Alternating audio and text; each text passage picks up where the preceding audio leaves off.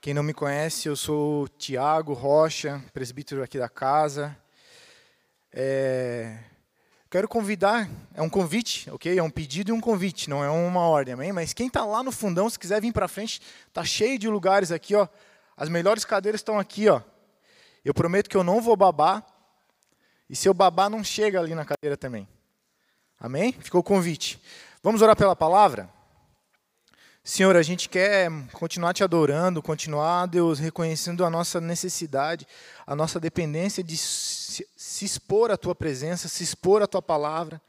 Ela é o remédio, ela é a cura, ela é aquilo que transforma o nosso caráter que transforma o nosso entendimento, que nos capacita a ouvir a tua voz. Ela é a semente do teu espírito em nós, é por ela que a gente entendeu que o Senhor é o único e verdadeiro Deus e que Jesus Cristo é o Senhor e Salvador das nossas vidas. Por isso, Senhor, abre o nosso entendimento, me capacita também, Senhor, para falar aquilo que tu queres que eu fale, da maneira que eu fale. Em nome de Jesus, Pai, nós te pedimos que o Senhor nos unja para ouvir, entender e praticar a tua palavra nessa manhã, Pai. Nos entregamos totalmente a Ti, em nome de Jesus e amém. Aleluia. Glória a Deus. Glória a Deus.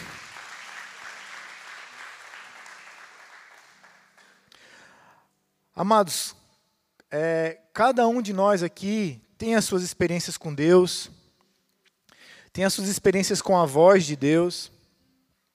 E entre nós aqui, tem pessoas que creem que podem ouvir a voz de Deus, que pode ouvir Deus falar com elas de alguma forma. Mas também entre nós tem pessoas que já ouviram a voz de Deus. As primeiras pessoas creem, mas ainda não ouviram, não têm certeza quando é Deus que está falando com elas. Outras pessoas já, já estão discernindo a voz de Deus, já entendem que é Deus falando. Mas também tem outras pessoas que acham que isso é impossível, que isso é uma historinha, que o Deus que criou os céus e a terra, que criou o homem com um propósito, com um objetivo, que nos chama para ser seus filhos, que quer cuidar de nós como um pai, como um Deus. Algumas pessoas não acreditam que Deus quer criar um, uma comunicação entre você e Ele, que você não precisa depender é, somente de um pregador, somente da palavra escrita. Então nós estamos divididos em três grupos: aqueles que creem que Deus pode falar com eles, aqueles que já têm desfrutado das direções de Deus, e aqueles que acham que isso é, não é tão assim, isso, não, isso é impossível, que o nosso Deus não fala. Amém? Então é sobre isso que a gente vai falar um pouco nesse, nessa manhã. E eu tenho certeza no meu coração, sabe o quê? Que Deus ele quer te favorecer no dia de hoje. Que Deus ele quer despertar em você a capacidade de ouvir, para que você acerte o alvo que Ele tem para a tua vida, o propósito que Ele tem para a tua vida. Nos dias de hoje, no teu futuro, sabe? Decisões que você precisa tomar na tua caminhada. E que se você tomar só porque você acha que deve ser assim, ou porque você viu que outra pessoa fez assim e deu certo, pode ser que não dê certo para você. Mas Deus ele não está é, sem uma direção para a tua vida, sem uma solução para os teus problemas, sem uma correção para a tua caminhada, amém? Deus tem isso para cada um de nós. Eu quero que vocês leiam comigo Lucas 2, do 21 ao 34. Esse texto ele mostra um personagem aqui, o Simeão, conta a história de um homem que ouviu a voz de Deus. E ele desfrutou de coisas maravilhosas por ter ouvido a voz de Deus. Eu quero te chamar a tua atenção que é a única vez que eu vejo esse personagem na Bíblia. Existem outros Simãos, Simeões, mas não é esse aqui. Ele aparece ali no nascimento de Jesus, na apresentação de Jesus no templo. E eu quero que você preste atenção, a Bíblia não diz que ele era um profeta, não diz que ele era um sacerdote, não diz que ele era um levita. Se atente a isso. E um detalhe muito importante: isso se deu no Antigo Testamento. Não existia ainda a promessa do Espírito Santo para todo aquele que crê. Vamos ler juntos? Eu acho que eu estou na Almeida Corrigida Fiel, acredito. Lucas 2, do 21 ao 34. Havia em Jerusalém um homem cujo nome era Simeão. E esse homem era justo, repita comigo, justo. Como? Justo. Temente a Deus Temente a Deus? Obrigado, gente. Esperando a consolação de Israel. E o Espírito Santo estava sobre ele. Como eu disse, ele não vivia, ele não viveu após o Pentecoste, ele estava vivendo no Antigo Testamento. Ele não era profeta, ele não era sacerdote, ele não tinha um cargo. Mas olha o que ele tinha. Ele era justo. Ele era reto. Ele se esforçava para fazer as coisas certas do jeito certo. Porque ele sabia que isso agradava a Deus. Que isso ia evitar ele de dar um mau testemunho ou, ou ter que parar para resolver problemas que ele mesmo criou. Ele era temente a Deus. Outras versões dizem que ele era devoto, que ele era um adorador, ele amava Deus, ele queria estar com Deus. Ele viveu a vida dele até um certo período e ele despertou para um relacionamento com Deus e falou: Cara, isso é a melhor coisa que eu tenho na terra, eu vou me esforçar para viver isso. E ele, ó, e esperando a consolação de Israel, ou seja, ele esperava a vinda do Messias, ele esperava a vinda de Jesus. E o Espírito Santo estava sobre ele. Tá um chiaço aqui, um, uma abelha aqui na caixa aqui. Por algum motivo, ele atraiu a, a presença do Espírito Santo.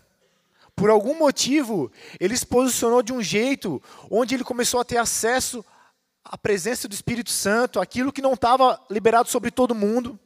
Você vê o Espírito Santo agindo no Antigo Testamento sobre profetas, reis, sacerdotes.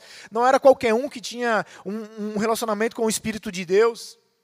Deus separava pessoas, famílias, gerações e começava a fazer algo, mas de alguma forma esse homem, ele alcançou algo que eu e você podemos alcançar hoje, que é viver debaixo de uma direção, viver debaixo de promessas.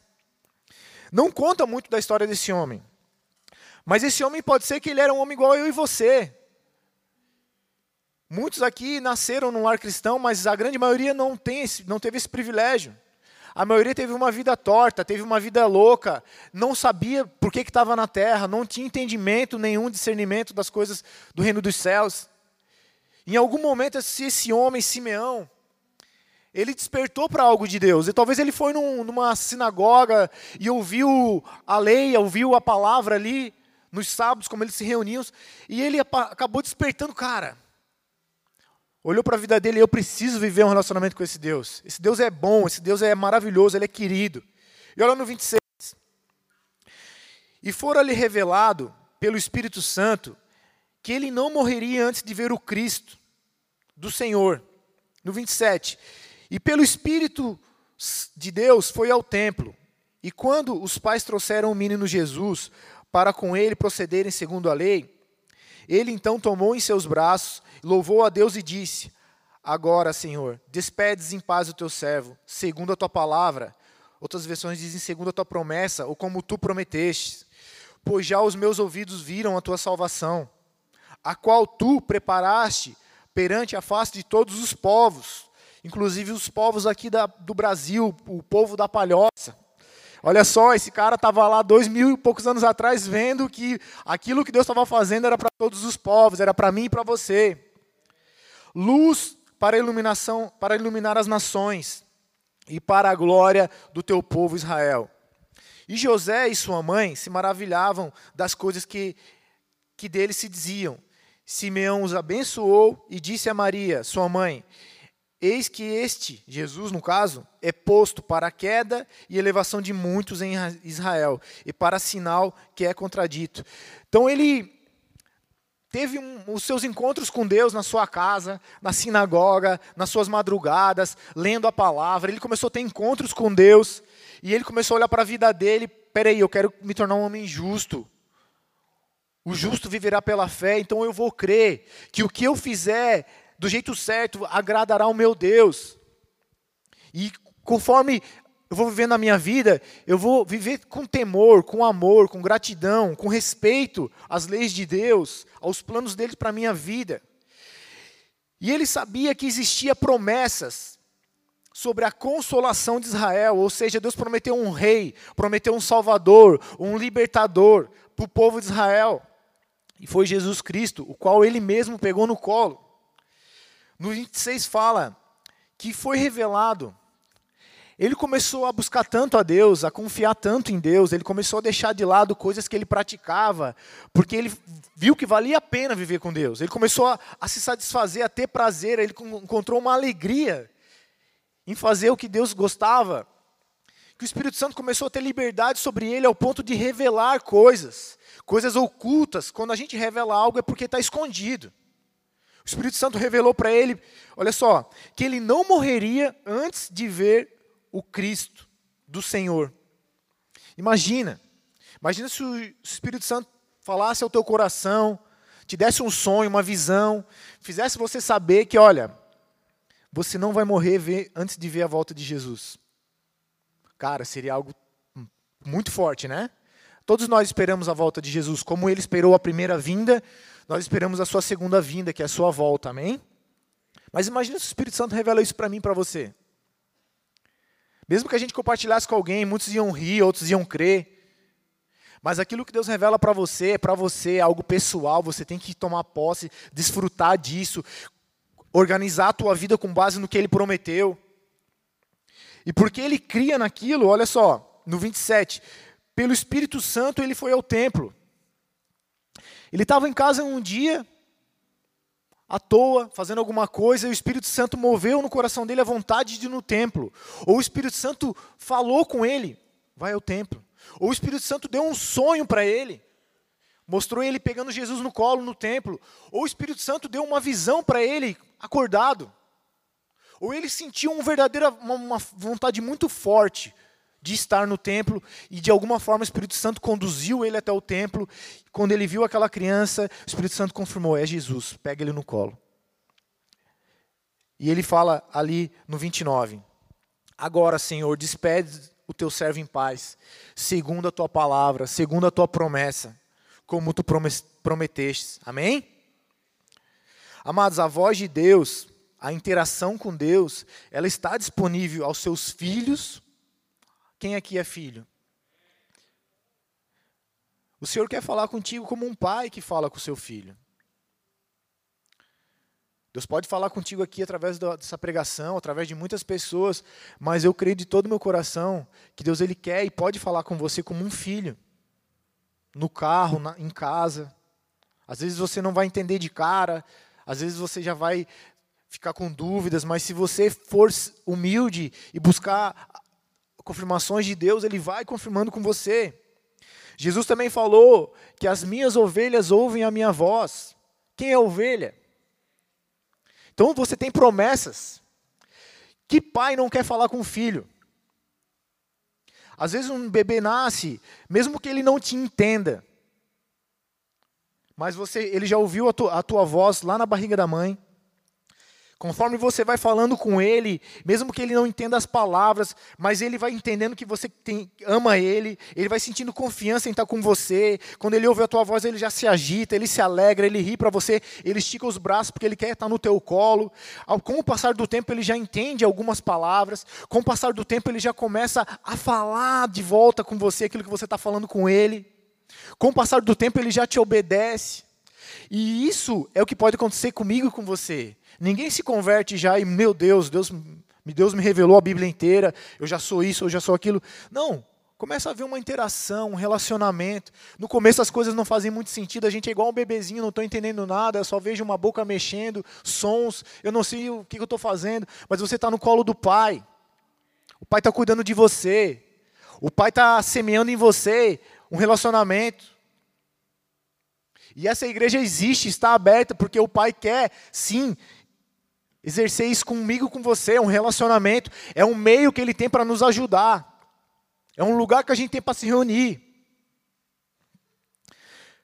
A palavra Simeão, o nome Simeão, significa ouvinte, aquele que ouve.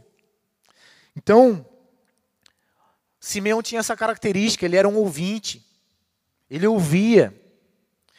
Através desse nome, Deus mostra uma condição, um, um, caráter, uma personalidade de Simeão. Ele era uma pessoa que ouvia, ele era um ouvinte, ele estava aberto para ouvir. Existem estudos, estudos bíblicos, que mostram que Deus ele se manifesta no seu falar com os homens de quatro principais formas. Uns ouvem realmente, ouvem audível ou ouvem palavras no seu espírito, palavras entendíveis, você entende o que ele está falando. Outros veem através de visão, através de sonhos. Outros sentem uma motivação, uma impressão, eles têm uma algo que queima dentro deles. Outros acabam sabendo, Deus vem com uma certeza sobre eles, filho, pode ir por aqui que eu estou contigo. Confia em mim, vai por aqui. São capacidades que Deus libera sobre nós. Isso não é sobre pastor, sobre presbítero, so, também sobre eles, sobre profetas, sobre apóstolos, sobre. Mas, amados, é para os filhos. O pai sonha, deseja ter os nossos ouvidos, fazer com que a gente saiba, entenda e comece a caminhar com base nas coisas que ele vem nos revelando. O princípio de tudo é a palavra e o amor. Se Deus te falar algo que não está na palavra, repreende que não é Deus. Se não houver amor, se não houver uma motivação de amor, repreende que não é Deus. Não que Deus só vai te dizer o que está escrito aqui, mas Ele vai te dizer coisas que vão concordar com o que está escrito aqui. Coisas que vão ter uma base, um fundamento, que principalmente é o amor, a gente pode chamar de filtros. Poxa, eu acho que Deus está falando algo comigo, então eu vou filtrar isso. Eu vou conversar com Deus, eu vou buscar entender, Senhor, mas por que disso, Senhor? Se eu fizer isso, qual que é o propósito, Pai? Eu quero te obedecer, só não me deixa ficar em dúvida. A Bíblia diz que Deus não é um Deus de dúvida, amém? Vocês sabem disso. Vou trazer uns princípios rápidos aqui. É, a Bíblia traz dois provérbios que falam sobre isso que a gente está falando. Provérbios 21, 13. Como se fossem, talvez, pré-requisitos ou princípios que estão relacionados a ouvir a Deus. Provérbios 21, 13. O que tapa o ouvido ao clamor do pobre, ele mesmo também clamará e não será ouvido. Ou seja, aquele que não vive no amor, na compaixão, que não tem boas intenções, se, se, manifesta de forma egoísta, egocentrista, que não entende que a igreja é uma família e que Deus não ama só eu, ama todo mundo, ama o bom e o mal. E que não consegue ter uma compaixão a ponto de ajudar aquele que precisa, clamará e também não será ouvido. E, consequentemente, não terá uma resposta, amém? Provérbios 28, 9. Outro princípio, Provérbios 28, 9.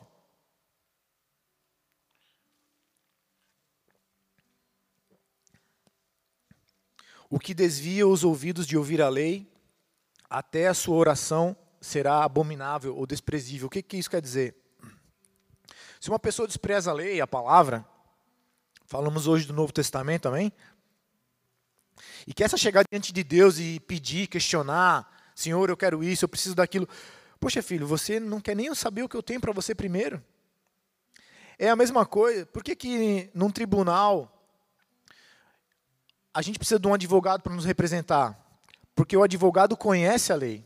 O advogado sabe como falar com o juiz. Ele vai falar da maneira certa, as coisas certas, dentro do assunto certo. Então, quando a pessoa despreza a lei, vou dar um exemplo básico. A Bíblia fala, o primeiro mandamento, que a gente não deve ter outros deuses.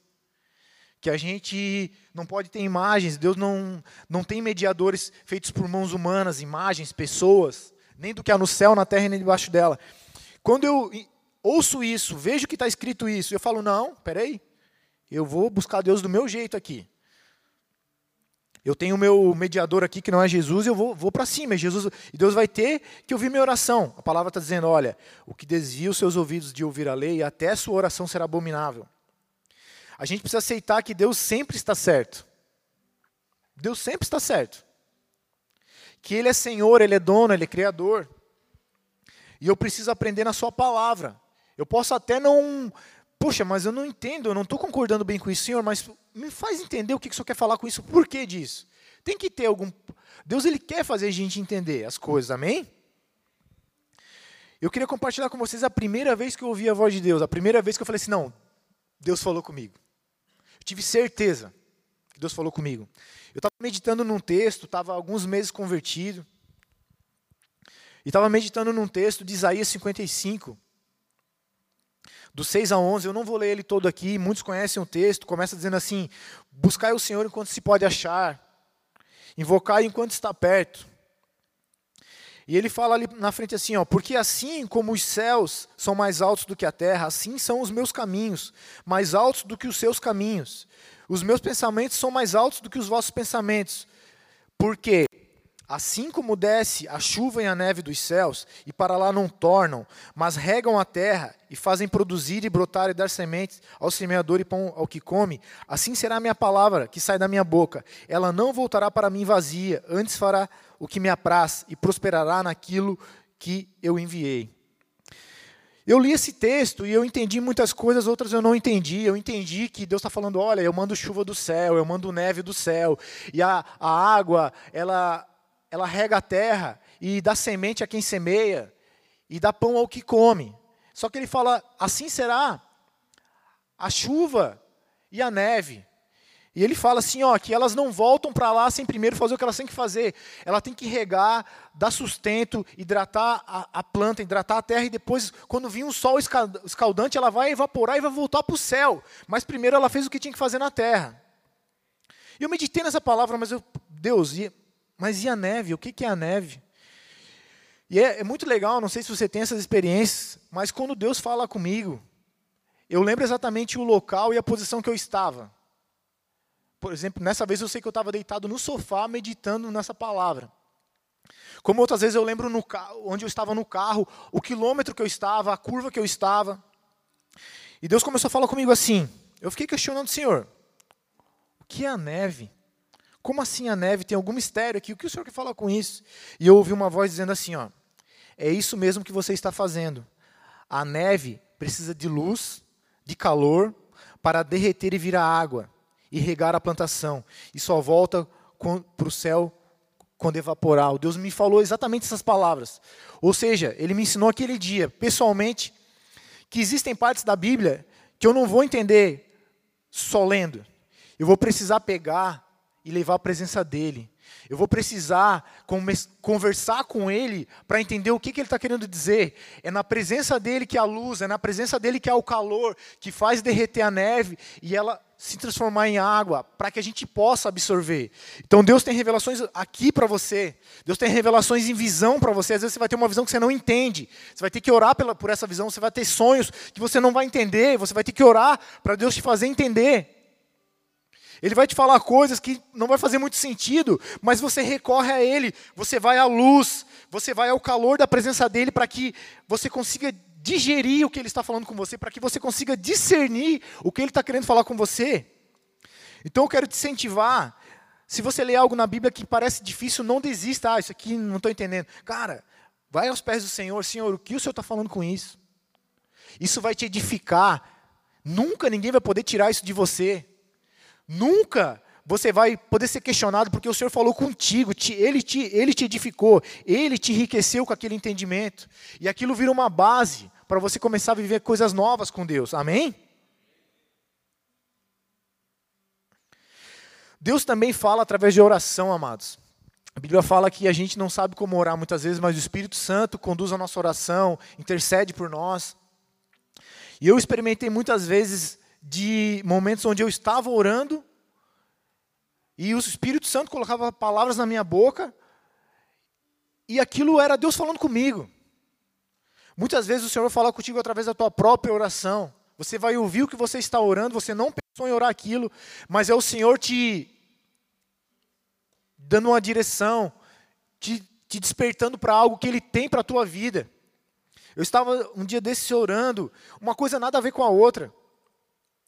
E no meio da oração, veio um, algo dentro de mim, eu, eu acreditei que Deus falou comigo. Mas eu fiquei assim, será, Senhor? Era uma coisa boa. Eu passei pelo filtro do amor, poxa, é bênção. Se, se é o Senhor falando comigo, se eu fizer isso, vai ser bênção, tem um propósito. Mas mesmo assim eu estou orando, Senhor, confirma se eu estou falando, para que não seja a minha vontade só. Para que realmente haja um propósito para que o Senhor me faça acertar o alvo. E isso a respeito de, da minha vida, da vida de outras pessoas. Às vezes eu, eu, eu opto por ir para, pela direita ou pela esquerda, ou seguir reto. Cada direção vai me levar para um lugar.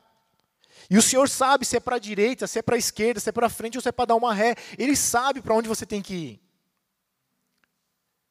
A gente às vezes está agoniado e sai tomando decisões e cria problemas que não precisava. Um dia eu estava na casa da minha irmã. Minha irmã que me levou para Jesus quando eu tinha 20 anos. E tinha, era um sobrado com três andares e o último andar era um lugar, um depósito de bagunça, assim, de, de coisas que não se usam mesmo. Era, era tipo um sótão. E eu não sei, eu não lembro exatamente o que, mas eu perdi, se eu não me engano, era uma chave lá dentro. E eu estava desesperado. Eu passei um bom tempo procurando aquilo, desesperado. Revirando tudo, aquilo era uma bagunça de coisas, eu estava procurando uma chave. Literalmente era uma agulha no palheiro. Tinha móveis, coisas, nossa, um monte de coisa. E eu, desesperado, nervoso, já estava preocupado, eu precisava muito daquela chave. Quando eu vi que eu não ia achar mesmo, que eu desisti de achar, eu me acalmei e respirei. E eu ouvi uma voz dizendo assim: ó, tinha um sofá com um monte de coisa. Olha embaixo da almofada. Eu fui olhar embaixo da almofada e a chave estava ali. Por que eu estou compartilhando isso com a igreja? porque eu sou um privilegiado de, de ouvir a voz de Deus? Não. Porque eu creio que, que Deus, tem, Deus tem algo para os seus filhos. Que Deus ele quer ajudar os seus filhos. Que pai que ficaria ao lado do seu filho procurando alguma coisa desesperado, sabendo onde está, não ia dizer, ó oh, filho, peraí, está ali. Só que pela minha angústia, pelo meu nervosismo, pela minha ansiedade, eu não estava ouvindo o que ele queria me dizer. Quando eu parei e falar, pronto, não vou achar, desisti. Quando eu dei aquele, aquele suspiro de desistência, me acalmei, me, me conformei que eu não ia achar, o Senhor teve acesso para falar comigo, porque eu me acalmei. Então, muitas vezes você, quando você vier desistir, Deus vai falar com você. Quando você achar que você está desistindo, às vezes é um momento onde, que, onde Deus pode falar com você. Amém? O próprio Davi dizia no Salmo 1: Bem-aventurado aquele que medita na lei do Senhor de dia e de noite. Esse meditar é conversar, esse meditar é trocar uma ideia. Ele lia a palavra e ele tinha o seu momento pós-palavra, onde ele começava a conversar com o Senhor. Nossa, Senhor, que bênção isso que estava escrito, eu vou viver, vou, eu vou me esforçar para viver aquilo. Só que eu não entendi muito isso aqui, Deus. Sabe, ele tinha a fé que eu e você precisamos ter.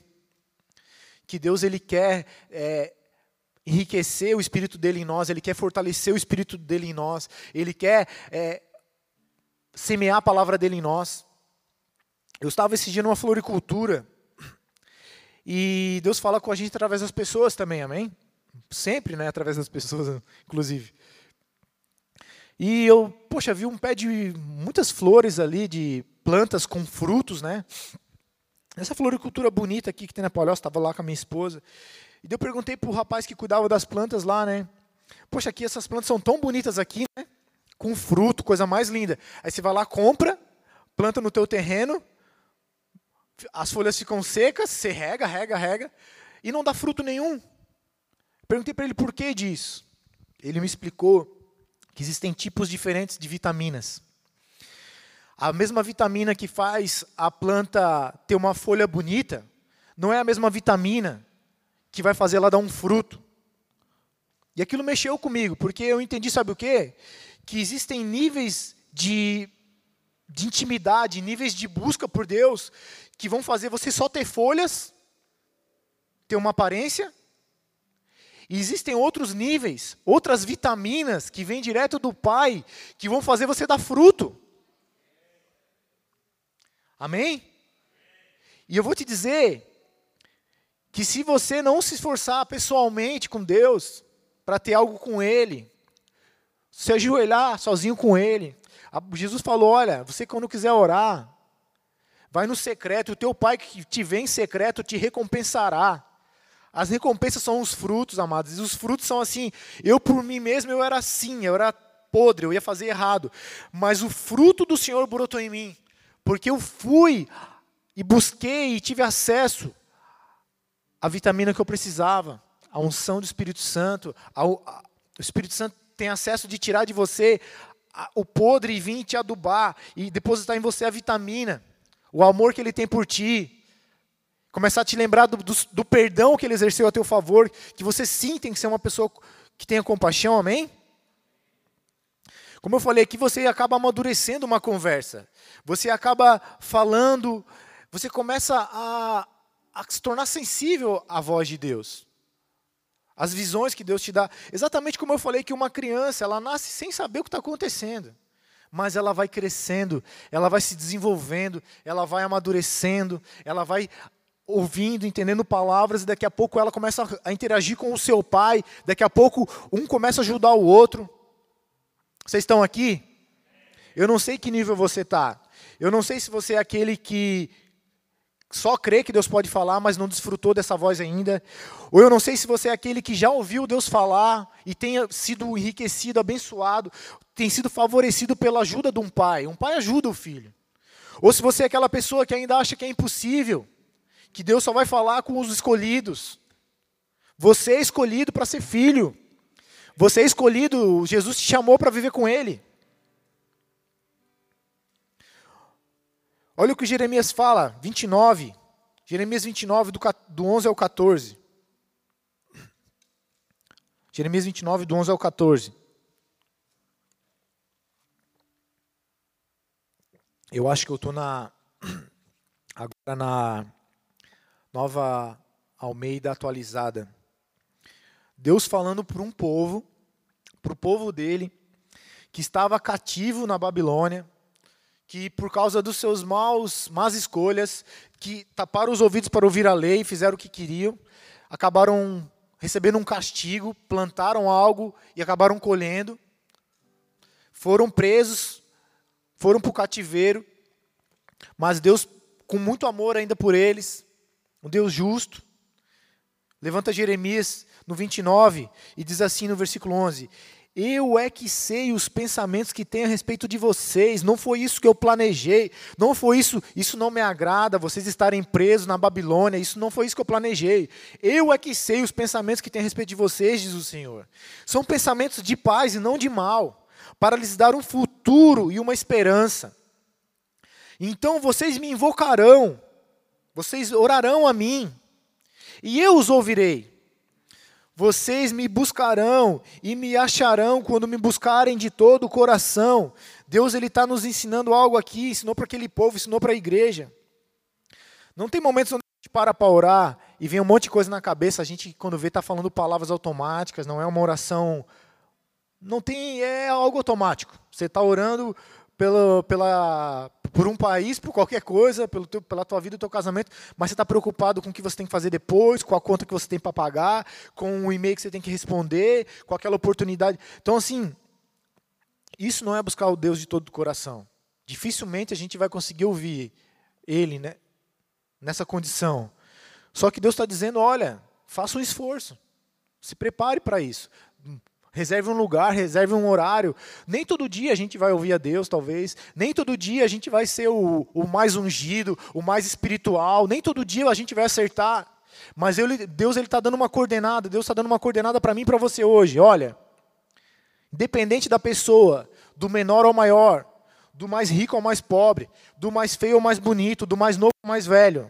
Se vocês me buscarão vocês me buscarão e me acharão quando me buscarem de todo o coração. A gente tem que esforçar o nosso coração para a gente encontrar o Senhor, para a gente ter um, um feedback do céu. Serei achado por vocês, diz o Senhor, e eu farei com que mude a sorte de vocês. Lembra que eu falei que Deus quer favorecer a gente? Quando a gente tem um, um, uma busca e acaba encontrando a Deus, Ele tem uma promessa de mudar a nossa sorte.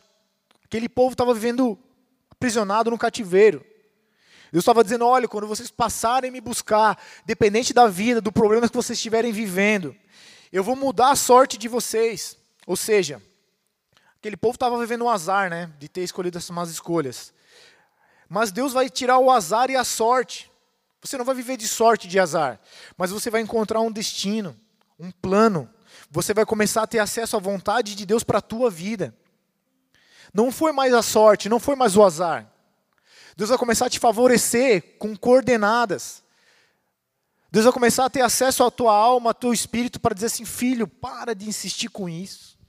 Para de bater cabeça com isso. Eu não estou nisso. Isso é correr atrás do vento. Deus não vai te tratar com sorte, Deus não vai te tratar com azar. Deus ele vai te privilegiar, te favorecer para que você entenda o que ele tem para ti no teu casamento, nos teus estudos, na tua família, no teu trabalho, dentro da igreja. Deus ele quer te dar coordenadas, ele quer nos dar coordenadas. Deus ele não quer que a gente saia igual um louco, dando tiro para tudo quanto é lado, acreditando em toda, ah, agora está todo mundo correndo para lá, eu vou junto. Agora está todo mundo correndo para cá, eu vou junto. Agora é o Bitcoin, agora é isso, agora é aquilo, agora Cara, Deus tem uma direção para os seus filhos. Deus tem uma porta para abrir para mim e para você. Deus tem um caminho, Deus tem uma companheira, Deus tem um companheiro, Deus tem uma família, Deus tem uma igreja, Deus tem uma palavra para marcar a tua vida, para que você nunca mais saia fazendo coisas loucas, sem, sem sentido, sem propósito.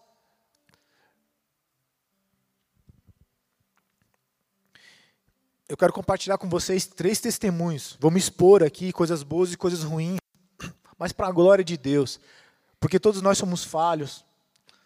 Todos nós, todos nós temos o mesmo lugar diante de Deus de filhos. Todos nós temos o mesmo lugar diante do bom pastor que deu a sua vida pelas suas ovelhas. Ouvir a sua voz, ele disse: Olha, as minhas ovelhas ouvem a minha voz. Eu quero, é, quando a gente obedece, não sei se o brother vai colocar ali. Mas quando a gente obedece, acontecem coisas boas. Quando a gente negocia, não, não tão boas. Quando a gente não dá ouvidos, aí é trevas. Eu quero compartilhar uma, uma coisa que aconteceu na minha vida quando eu obedeci a voz de Deus. Vai dar certo? Quando a gente obedece. Eu sou órfão de pai e mãe desde criança, cresci num lar um dos meus irmãos mais velhos, eu sou mais novo, todos eram usuários de droga, álcool, maconha, cigarro, cocaína, brigas entre eles. Eu era uma criança num lar destruído. E com 20 anos, eu vivi isso, né? Acabei indo por esse caminho. Com 20 anos eu conheci o Senhor, já não estudava mais, não trabalhava mais.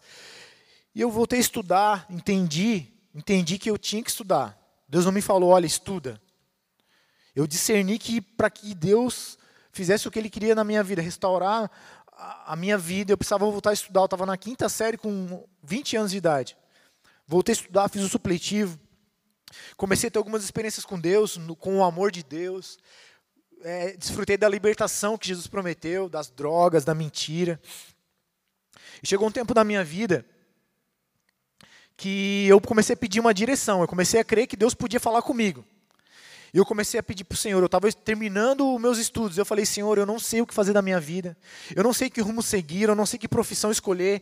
E eu passei um, um período onde eu sempre orava por isso, Senhor, fala comigo, eu não sei o que fazer. Naquele período eu estava trabalhando no escritório de contabilidade, aquilo não tinha muito a ver comigo. E eu acreditava que Deus tinha sim algo para mim. Um meio de eu sustentar uma casa, um meio de eu iniciar uma família, algum lugar onde Deus poderia me usar e eu busquei, busquei, busquei, por, talvez por uns três meses, orava sozinho por aquilo, chorava aos pés do Senhor. Pai, eu não sei o que fazer. Me dá uma direção. E um dia eu ouvi uma voz falando assim para mim, aqui dentro, faz enfermagem. Eu tive certeza que foi Deus falando comigo. Pedi alguns sinais, Deus confirmou.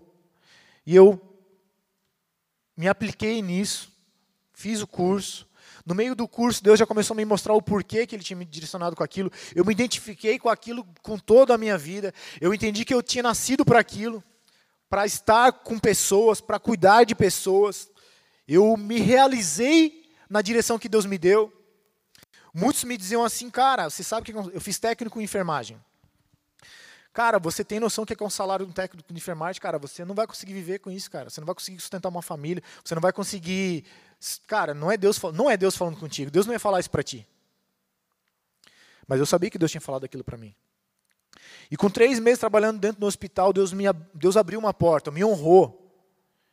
Abriu uma oportunidade de emprego que eu precisava para startar o plano de ter uma família. Para eu poder pensar assim, não, agora eu posso me arriscar a casar, a, a, a dividir despesas de uma casa, assumir despesas de uma casa. E quando a gente obedece uma direção, Deus deixa você desfrutar de uma promessa, assim como Simeão, Simeão teve uma promessa, que ele não morreria sem ver o Cristo de, de Deus. E ele creu naquela direção, ele esperou por aquilo, ele caminhou com, em direção àquilo. No dia que Jesus estava no templo para ser apresentado, ele estava ali, no lugar certo, na hora certa, com a motivação correta.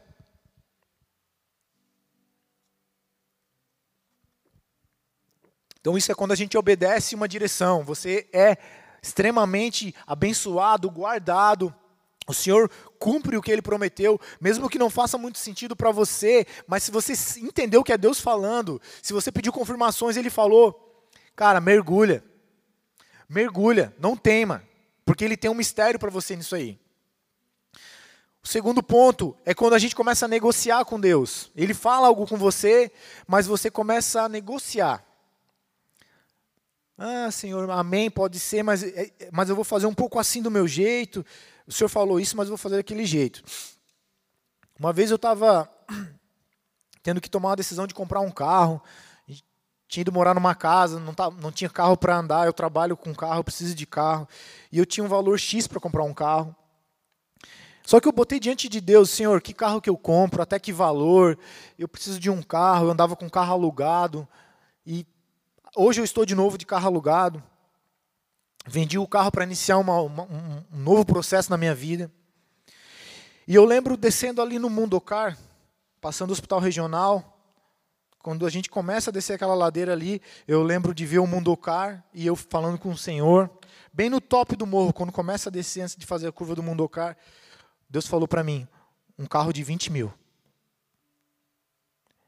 Eu tive certeza, não, não, não, tive dúvida alguma que era Deus falando comigo. Só que eu tinha 40 mil. Tinha feito um negócio, vendido um apartamento, comprado uma casa, feito financiamento, e eu, tinha, eu e minha esposa a gente tinha reservado esse valor para poder comprar um carro, que eu, que eu viajo o estado todo, eu preciso de um carro seguro tal. Deus falou 20 mil. Na hora eu amém, entendi e tal. Depois Deus revelou umas outras coisas através da minha esposa, foi trazendo outros, o porquê desse valor. Só que eu comecei a procurar carro de 20 mil e nenhum me agradou.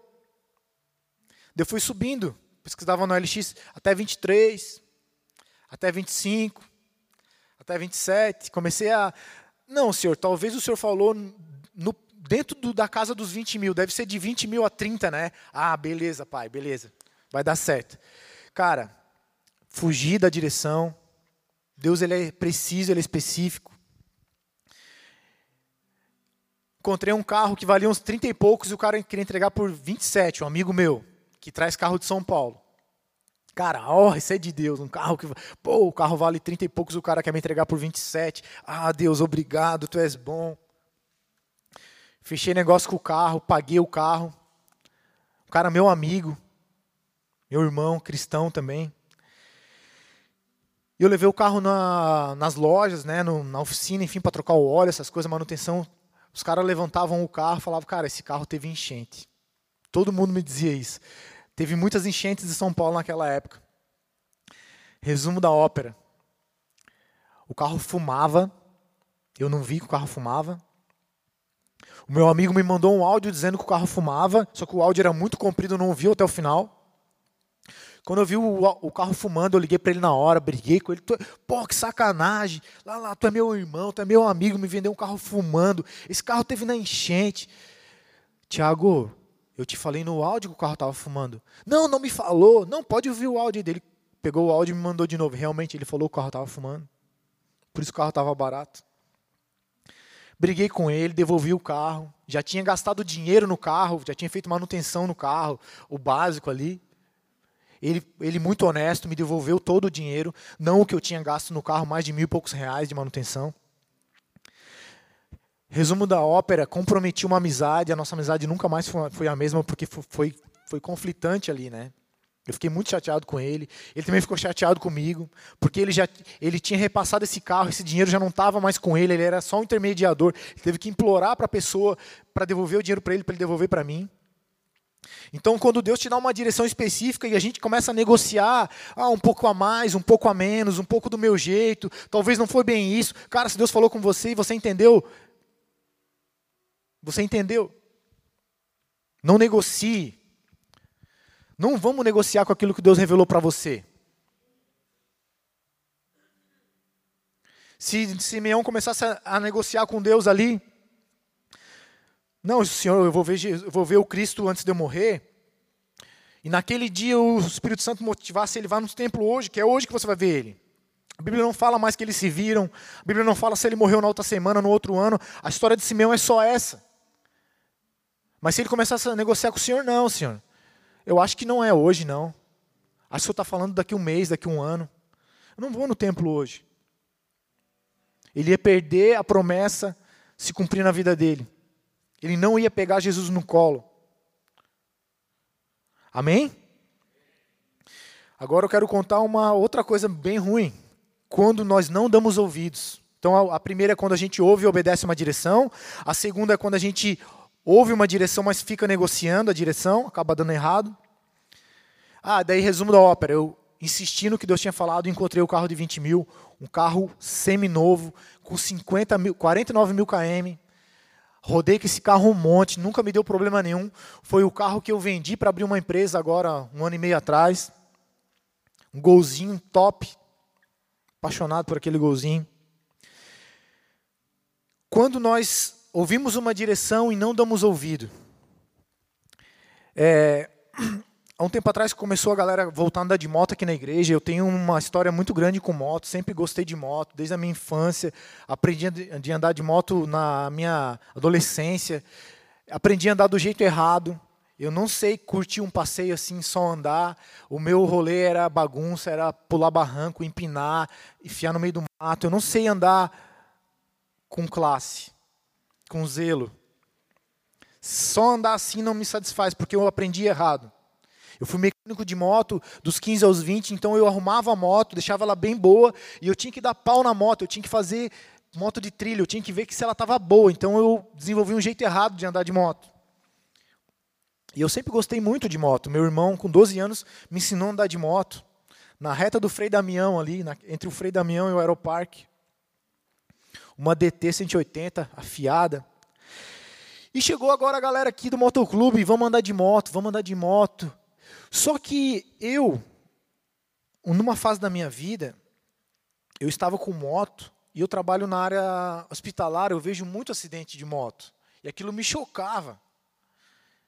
E eu comecei a orar, eu fiz um voto para Deus dizendo assim: Senhor, quando eu tiver um filho, quando a minha esposa engravidar, eu paro de andar de moto. E eu orei isso muitas vezes. E eu creio que às vezes era o próprio Deus colocando uma oração na minha boca. Porque ele sabia que eu não sabia andar direito. A gente é da época de, tirar placa, tirar espelho, tirar pisca, tirar painel e querer andar no meio da polícia sem capacete, totalmente fora da visão. Não é isso que Deus tem para nós. Moto é uma bênção. É muito legal, né, Douglas? Cara, é uma bênção. Uma bênção ter uma moto, andar de moto. Jesus tem um cavalo no céu, que é a moto dele, ele dá um rolê dele.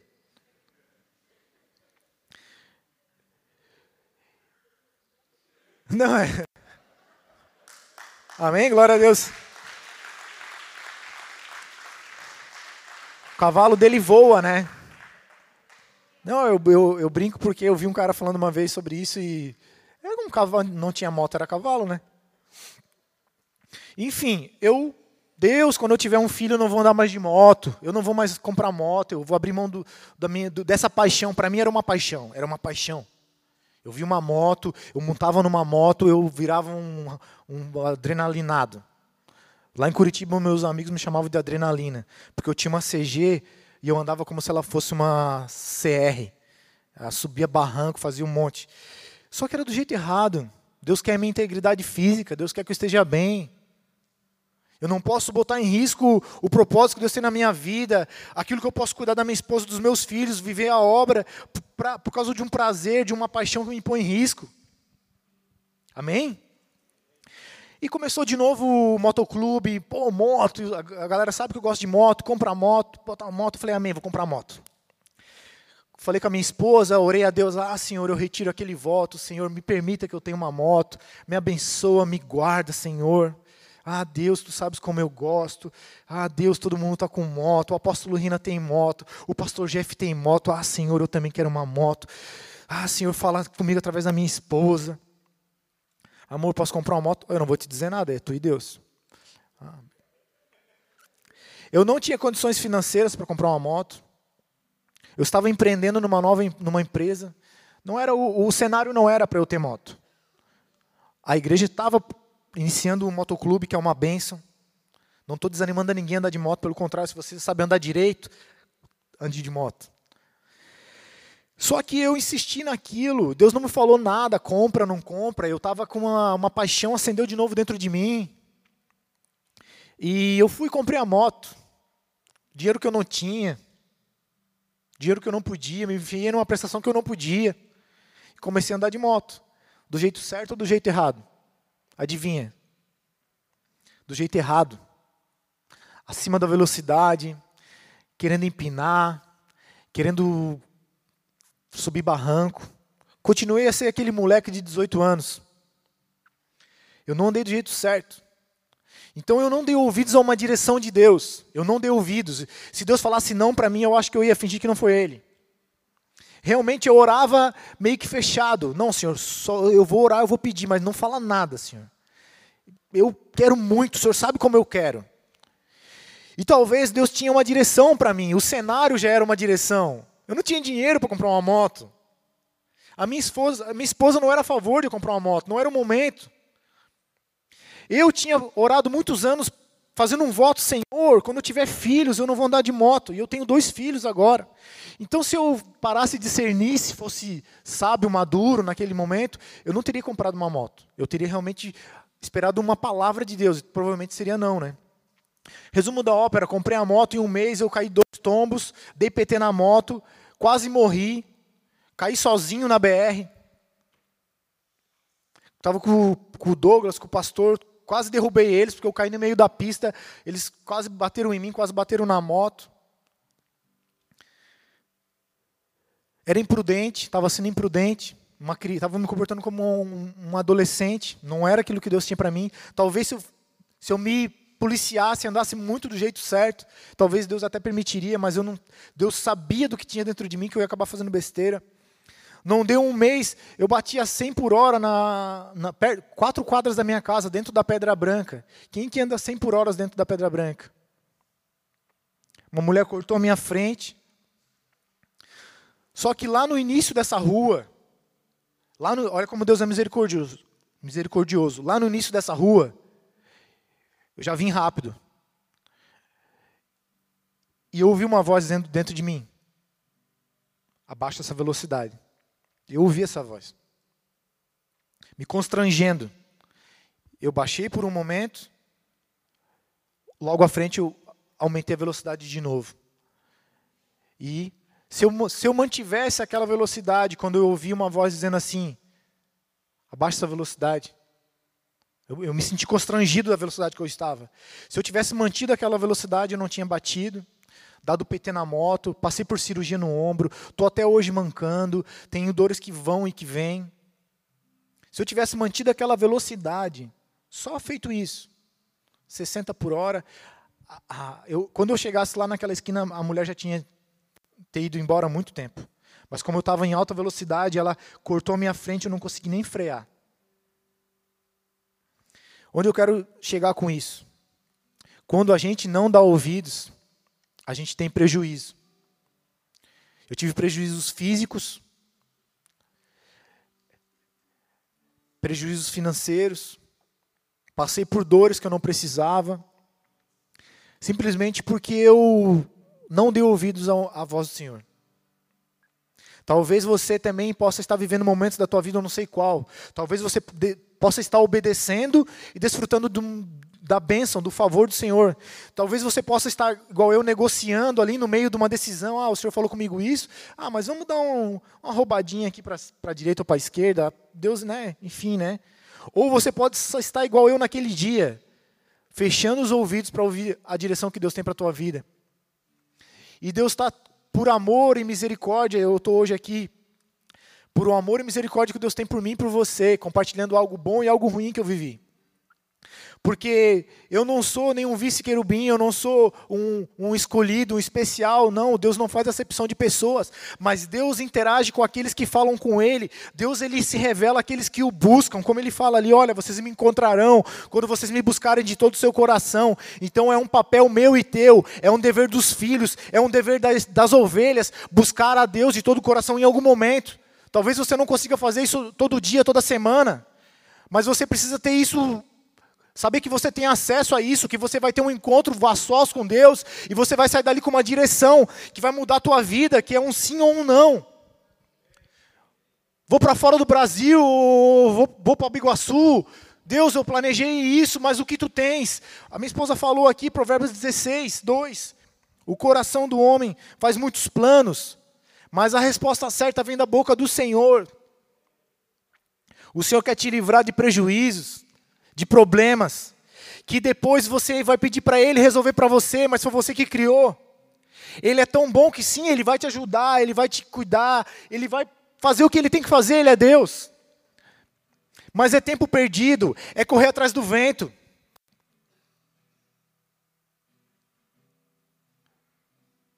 Você pode saber o que Deus quer para você. Nenhum filho perdão, nenhum pai vai deixar de responder uma pergunta de um filho. A Bíblia é bem clara, o Senhor ele ensina, olha, qual é o pai que se o filho pedir um pão vai dar uma pedra? Qual é o pai que se o filho, filho pedir um peixe vai dar um, uma cobra? Olha, povo meu, se os homens sendo maus, comparado a quem ele é, sabem dar boas coisas para os seus filhos, quanto mais o Pai do céu dará bênçãos Outras versões dizem o Espírito Santo, aqueles que lhe pedirem.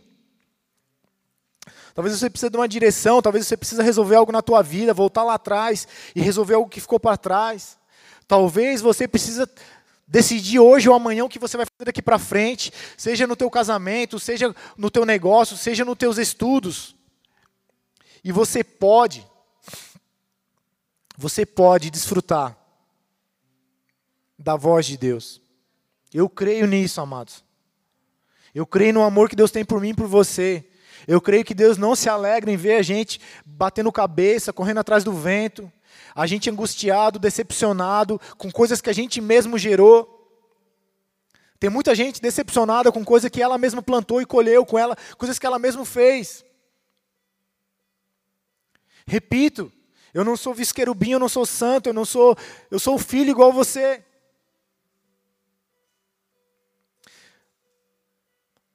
Insista no plano A, não tenha plano B. Insista no plano A. O plano A é ouvir a voz. O plano A é depender de Deus. O plano A é viver no amor, na direção, nas bem-aventuranças do Senhor. O plano B é besteira, é burrice. Insista no plano A, viver como filho, viver como servo, como ovelha. O Senhor tem pastagens verdes para mim e para você. Tem lugares de descanso. Quando você conseguir acalmar a tua alma, respirar, e Senhor, é agora, Senhor. Aí Ele vai se manifestar. Enquanto isso, você está gastando força, energia, ficando de cabelo branco, careca.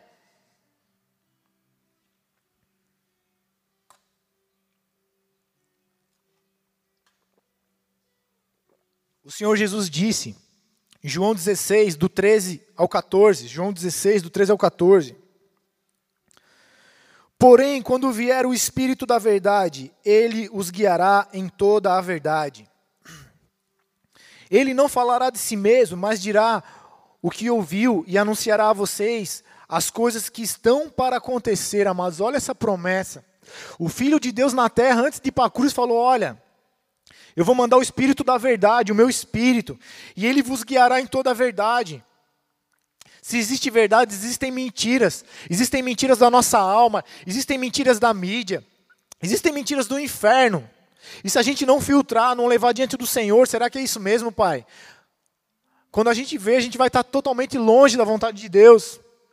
E a vontade de Deus para mim e para a tua vida ela é boa, ela é perfeita, ela é agradável. A bênção de Deus não acrescenta dor. E ele anunciará a vocês coisas que estão para acontecer. Nesse texto, para mim e para você, a verdade é aquilo que o Pai espera e quer que você viva. Talvez Deus quer te usar muito. Talvez em países, talvez em cidades, mas talvez lá na tua casa, no teu trabalho. Talvez Deus quer te usar, sabe aonde? Com teu filho, com a tua esposa. Eu percebo isso, amados. Às vezes a gente dá um, uma esfriada na oração, esfriada na busca, e eu vejo como eu trago problemas para minha casa por, por esse simples, na verdade não é simples, né? Mas por essa, essa falta, por essa negligência.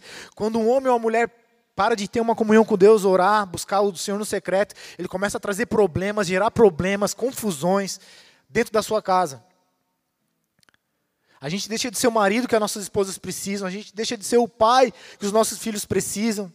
A gente deixa de ser o colega de trabalho que o nosso colega de trabalho precisa, que o nosso patrão precisa. A gente deixa de, de ser um filho de Deus que o mundo precisa. Então, quando você tem uma palavra, você tem uma direção, uma coordenada. Isso evita de você se envolver em coisas que estão fora do plano que Deus tem para você, da fora do destino. Você evita problemas, decepções, perdas, perda de tempo. Você para de correr atrás do vento. A gente vive hoje num mundo onde de muitas oportunidades. A internet multiplicou o conhecimento, então qualquer um que vê um vídeo acha que, poxa, essa pessoa está se dando bem com isso, eu também vou por aqui. Isso não é o que Deus tem para você. E se você largar o teu, a tua vida com Deus por causa daquilo, se você ganhar o mundo inteiro e perder a tua alma, adiantou?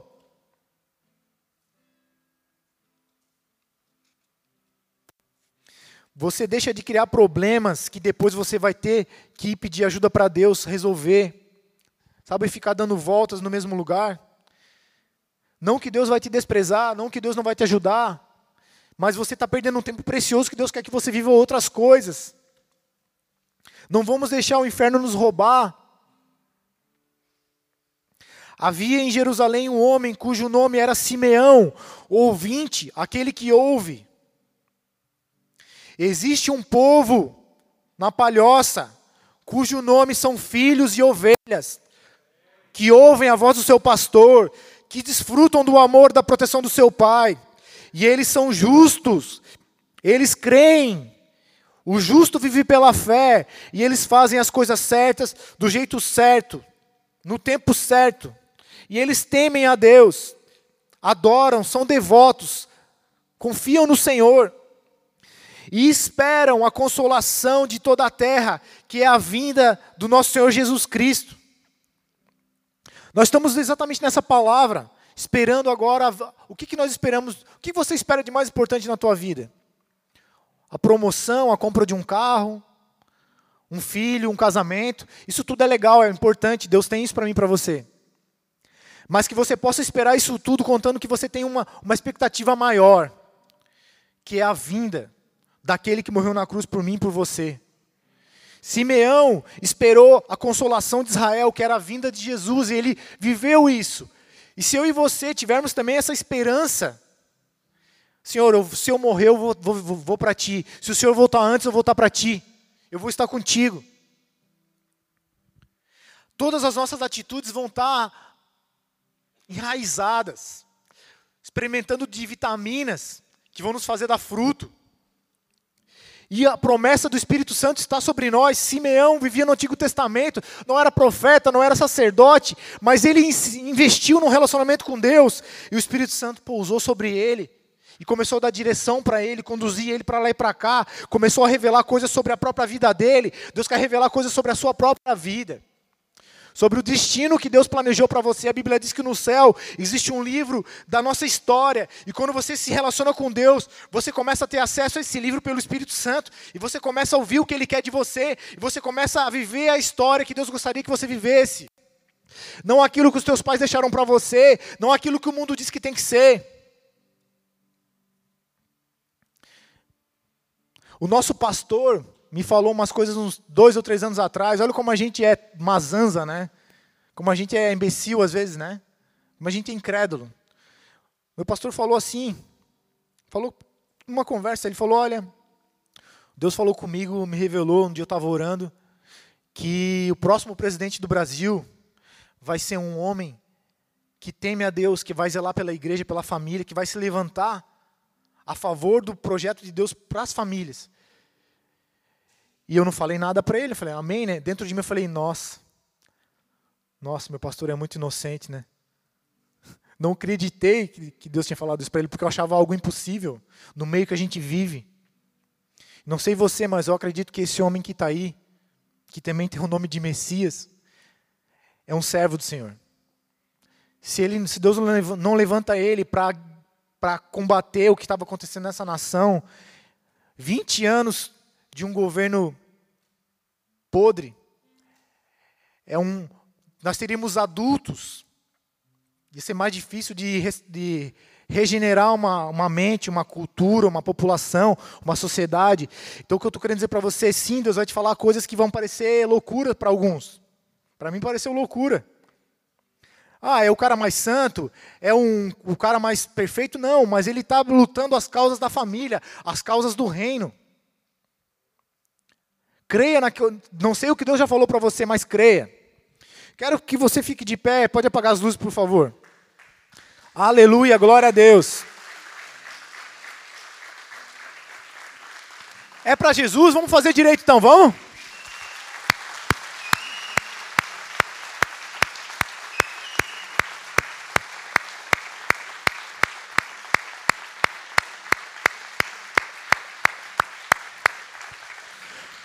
Aleluia.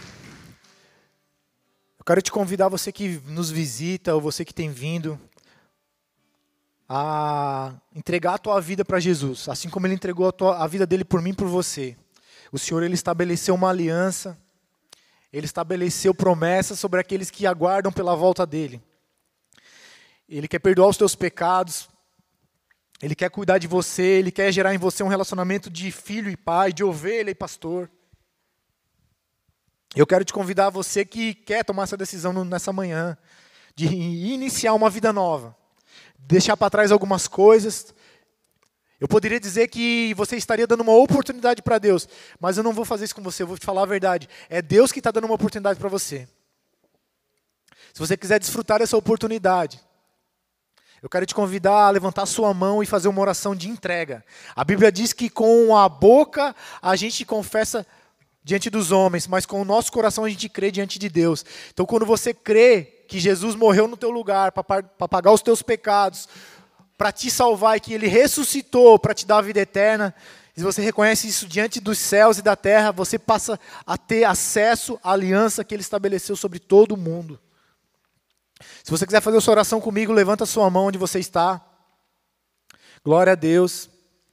Mais alguém? Repita comigo, mas não, não faça um repeteco. Ouça o que eu estou falando e use essas palavras para chegar diante do altar do Senhor. Senhor Jesus, Senhor Jesus eu, creio eu creio que Tu és o Filho de Deus, o, Filho de Deus, o Messias, o Messias que veio ao mundo para perdoar os nossos pecados, para desfazer as obras do diabo. E nessa hora, eu entrego a minha vida ao Senhor. e te peço, me perdoa, Senhor, por todos os meus pecados, por toda a incredulidade, por toda teimosia. Eu te entrego a minha vida totalmente, Eu te entrego a minha vida totalmente, a minha família, a minha família, e te peço, e te peço, venha habitar em mim com teu Espírito. Em. Escreve o meu nome no livro da vida livro da e me guia, Senhor, Me guia, Senhor, em toda a em verdade. toda a verdade. Me dá uma vida nova, Me dá uma vida nova. renova a minha fé Renova a minha fé. e eu te Eu agradeço. te agradeço. Em nome de Em Jesus. nome de Jesus. Amém. Glória a Deus.